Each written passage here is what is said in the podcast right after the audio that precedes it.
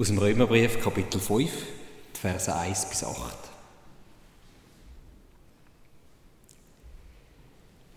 Sind wir nun aus Glauben gerecht gesprochen, so haben wir Frieden mit Gott durch unseren Herrn Jesus Christus.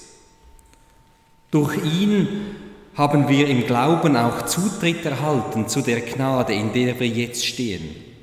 Und seinetwegen rühmen wir uns der Hoffnung auf die Herrlichkeit Gottes.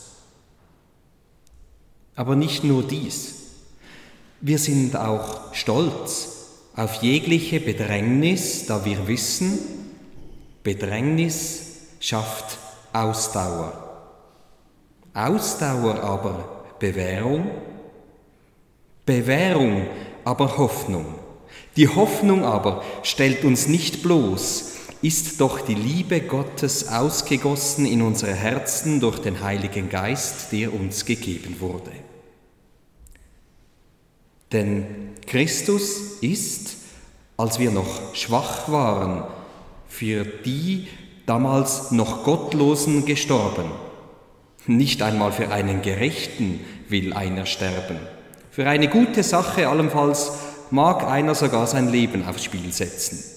Gott aber zeigt seine Liebe zu uns gerade dadurch, dass Christus für uns gestorben ist, als wir noch Sünder waren.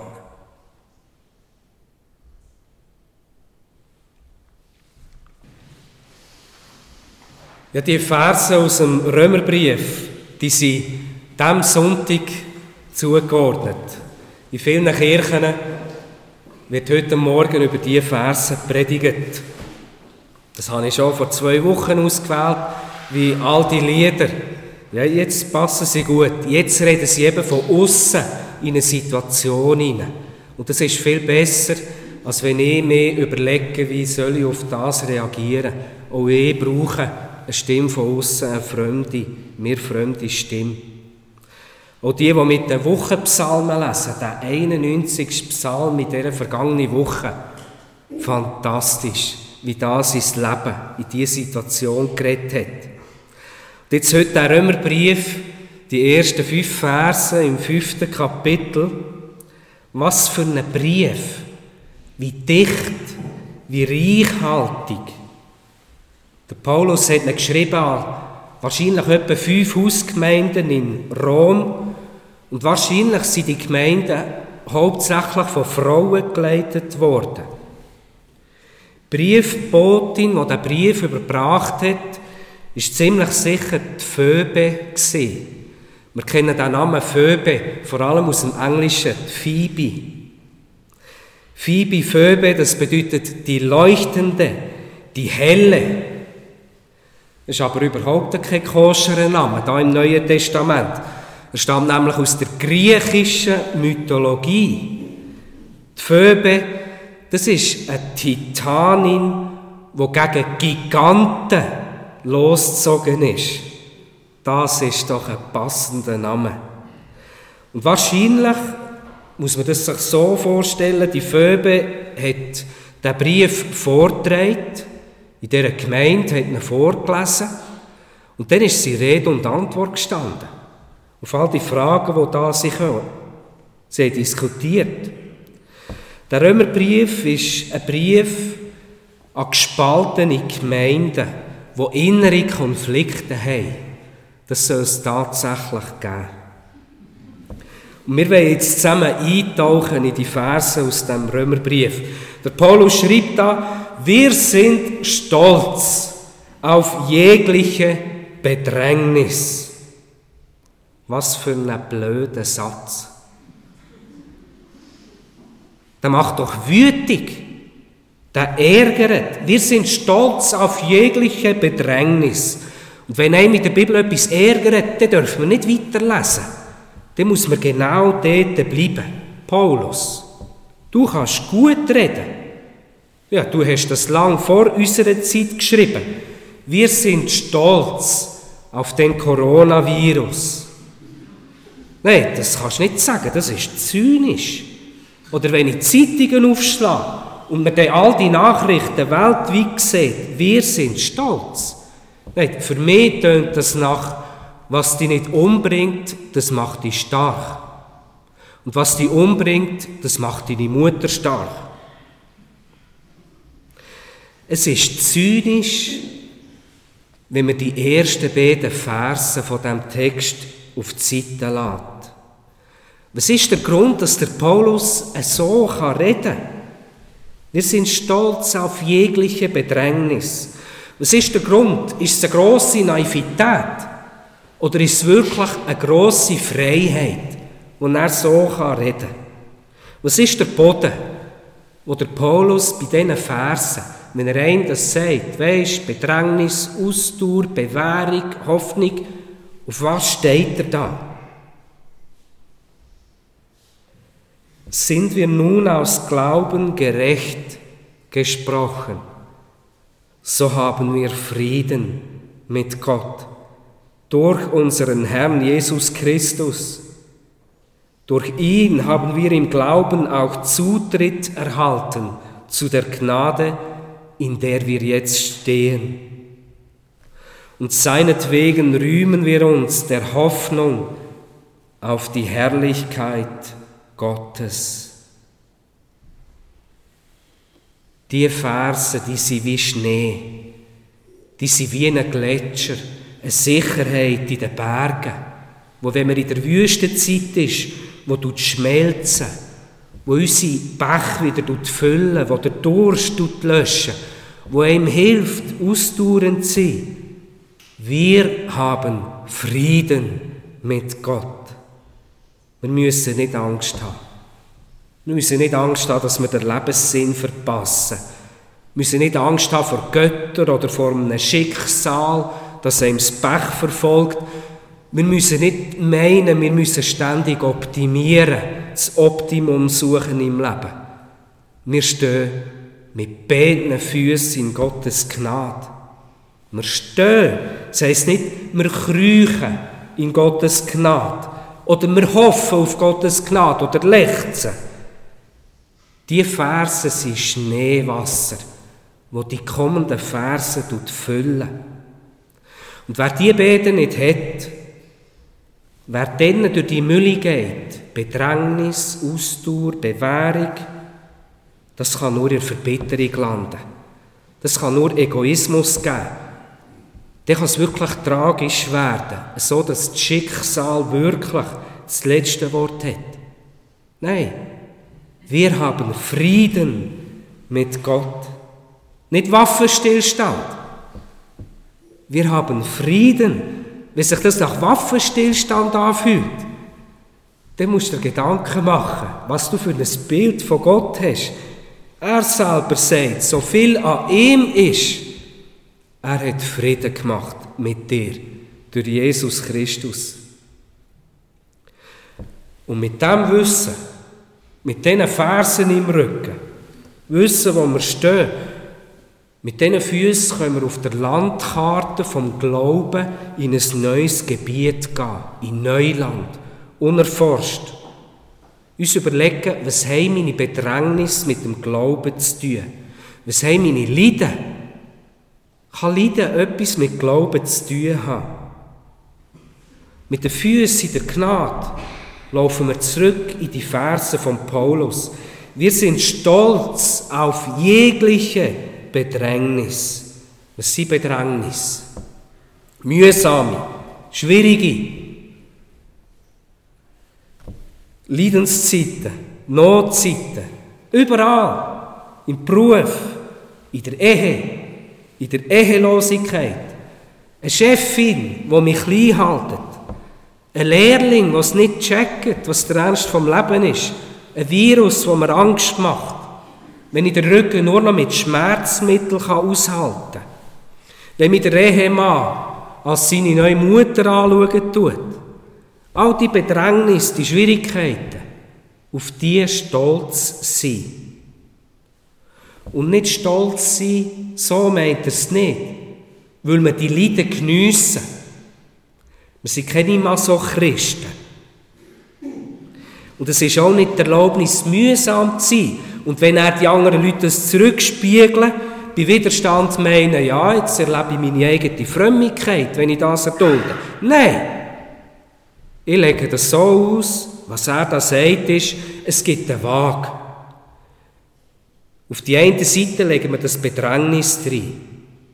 Und der Paulus behauptet, auf der anderen Seite legen wir die Früchte rein, die aus dieser Bedrängnis raus schauen.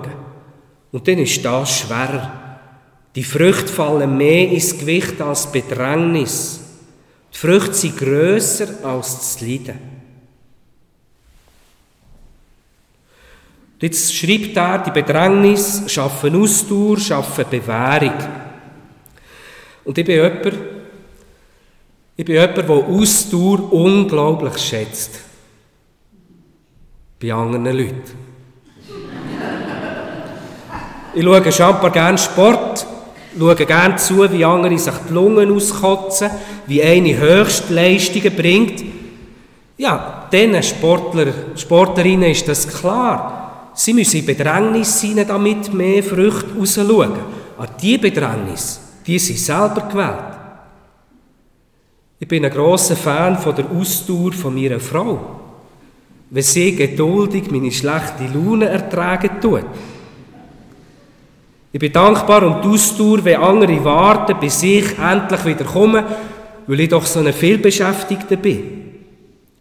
Aber wenn es um mir, wenn es um mich geht, bei mir fühlen sich die Bedrängnis, die Ausdauer brauchen, die fühlen sich eigentlich nie als sinnvoll an. Und sicher nicht als wertvoll, als etwas, wo ich stolz drauf wäre. Und wenn ich sie nicht selber gewählt habe, sowieso nicht. Und das geht auch die Gebet, die vor Gott steigen. Gott, nimm mir bitte das fort. Zeig mir eine neue Stelle. Und ich brauche das nicht. Du merkst doch, das tut mir nicht gut. Wenn wir die anderen Menschen anschauen, dann habe ich das Gefühl, dann verstehen wir den Nutzen vom Leiden. Bei denen im Leben, dann können wir das sehen. Aber bei uns selber, Dort haben wir Mühe. Das kann doch nicht sein, dass Gott das von mir will, dass ich das durchstehe. Er liebt mich doch so, wie ich bin. Ich darf doch vor ihm sein, wie ich bin. Er will doch keine Änderung. Doch. Er mutet dir das zu. Er will, dass du Ausdauer lehrst. Und wir lehren es nur so. Bedrängnis bedeutet etwas, das dauert. Keine Ahnung wie lang, wo nicht einfach einig ist, sondern wo dauert. Fertig werden mit dem Tod der Partnerin. Oder zum Beispiel, wenn der Arbeitskollege mühsam ist, so dass er einem auch in der Nacht verfolgt. Da kann man sagen, Gott, das kannst doch du nicht wählen. Zeig mir eine neue Stelle. Oder man kann überlegen, warum hat er so eine Macht über mich? Was will mir Gott zeigen, was in mir innen liegt? Was ist da unverarbeitet? Was kommt da auf? So lange abarbeiten, bis eine Gelassenheit, bis Bewährung kommt. Und es ist klar, die Bewährung, die braucht Zeit. Die Bewährung, die braucht Alter. Die braucht Jahre. Und jetzt ist mir ganz wichtig, ich predige nicht, du einfach ertragen. Du einfacher dulden. Ganz sicher nicht. Und am heutigen Frauentag erst recht nicht. Nein, das wissen wir, das kennen wir. Es geht nicht um einfach ertragen, erdulden.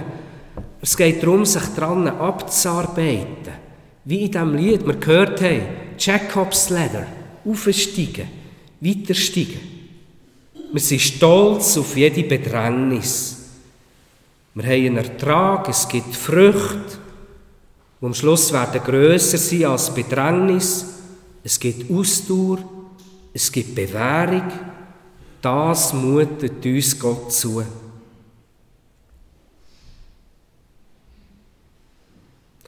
Und jetzt wage ich einen Blick auf unsere Kirchengemeinde. Ich habe mich fast versprochen und gesagt, auf unsere Kirchengemeinde. So habe ich es aufgeschrieben wo vor einem Jahr etwa die Kirchenpflege beschlossen hat, wir streichen zwölf Gottesdienste. Und ich gesehen habe, das bedeutet ein Gottesdienst pro Sonntagmorgen. Da habe ich mir überlegt, musst du jetzt einen Aufstand machen? Musst mühsam tun? Dürfen wir das? Eichele leer lassen? Und jetzt, nach diesen gleich drei Monaten, nach diesen Gottesdiensten, wenn ich das Ächzen höre, das Stöhnen, das Klagen, das Boykottieren, das Rosinenpicken, das Aufregen, das Empören, jetzt merke ich, wir machen etwas richtig. Wir gehen als Gemeinde durch eine Mülle. Und ich hoffe, es ist die Mülle von Paulus.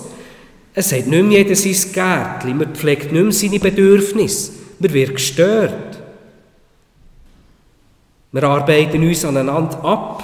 Wir sind in der Bedrängnis. Ilnau, Effi, modern, traditionell, Band, Orgel, Talar. Ich weiss, wer das nervt, dass ich heute im Talar da stehe. Ich bin froh, dass ich heute nicht über meine Krawatte müssen nachstudieren Wir gehen durch all das durch und dürfen Früchte erwarten. Und ich sehe schon erste Früchte wachsen. Und ich sehe auch die Enttäuschten, die aufstehen und die Arbeitshändchen ausziehen. Und ich sehe etliche Architektinnen und Architekten unserer Gemeinde, die sagen, ich habe einen ganz genial, äh, äh, Gott hat einen ganz genialen Plan für unsere Gemeinde. Und überraschenderweise sind die Pläne alle ganz verschieden. Ja, ich weiss, dort hat es eine Gemeinde, die hat einen ganz genialen Worship. Und dort hat es eine Gemeinde, die hat eine qualitativ hochstehende Liturgie. Und wir sind nicht die. Wir haben nicht ihre Bedrängnis, sie haben nicht unsere Bedrängnis.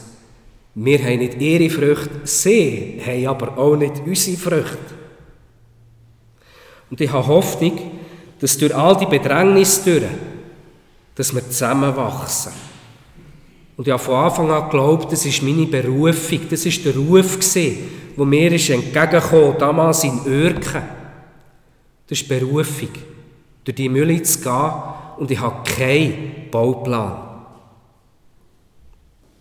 Ich lese beim Paulus, ich habe Hoffnung, habe ich gesagt. Ich lese beim Paulus, diese Hoffnung stellt einem nicht bloß, man steht am Schluss nicht blöd da.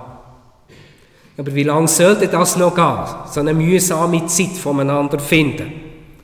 Ich spreche aus, Bibelstelle aus Sprüch 16. Graues Haar ist eine prächtige Krone. Man findet sie auf dem Weg der Gerechtigkeit. So lang dauert das.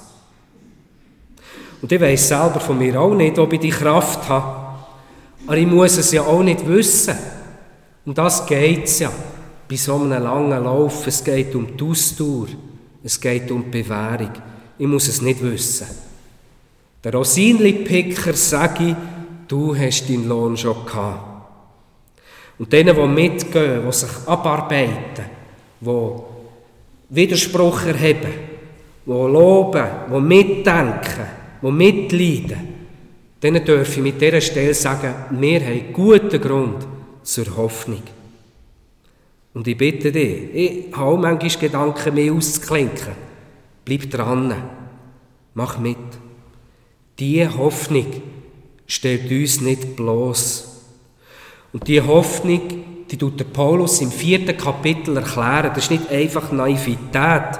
Er erklärt sie anhand von Abraham und Sarah, an ihren alten, verbrauchten, zerknitterten Leiber. Sie haben vertraut, sie haben gehofft, sie sind gescheitert, sie haben wieder gehofft, sie sind geblieben. Wir stehen in der Gnade von Gott. Und die Gnade, die hat Macht, aus Bedrängnis etwas Neues zu machen, ein negatives Ziel zu brechen. All die Lieder in diesem Gottesdienst, das steckt in der DNA von diesen Liedern. Und ich garantiere dir, auf dich kommen noch grosse Bedrängnisse zu, mühsame Leidenszeiten. Und ich garantiere dir, du hast Frieden mit Gott. Du stehst in Gottes Gnade.